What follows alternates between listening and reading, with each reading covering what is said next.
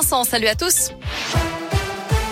À la une, plus d'un million de rendez-vous pris en quelques heures hier pour se faire vacciner contre le Covid après les annonces d'Olivier Véran.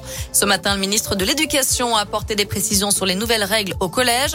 Les élèves de 6e de moins de 12 ans qui ne sont donc pas vaccinés seront incités à réaliser deux autotests par semaine.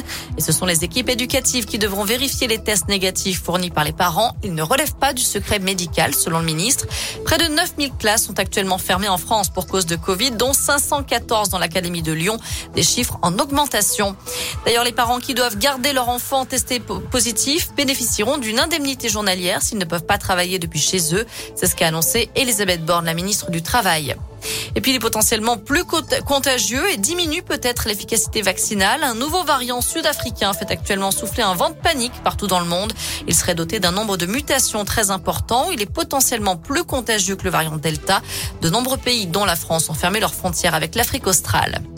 Une enquête préliminaire pour viol et agression sexuelle ouverte aujourd'hui par le parquet de Paris après de nouvelles accusations visant Nicolas Hulot. C'est au lendemain d'un reportage diffusé dans Envoyé spécial sur France 2. Trois femmes y dénonçaient des agressions sexuelles. Depuis, d'autres témoignages sont apparus, notamment celui de l'actrice Maureen Dor. L'ex-ministre animateur télé nie formellement les faits. C'est parti ce week-end pour la collecte des banques alimentaires. Les bénévoles investissent les supermarchés pour récolter des denrées alimentaires non périssables et des produits d'hygiène.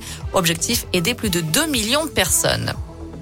345 159 euros, c'est le montant de la facture de chauffage de l'Elysée en 2020. Le magazine Oui Demain publie aujourd'hui une enquête sur l'empreinte énergétique du palais présidentiel qui est toujours chauffé au fioul. Concernant l'électricité, la facture grimpe à 412 881 euros. Des travaux de rénovation sont entrepris depuis plusieurs années.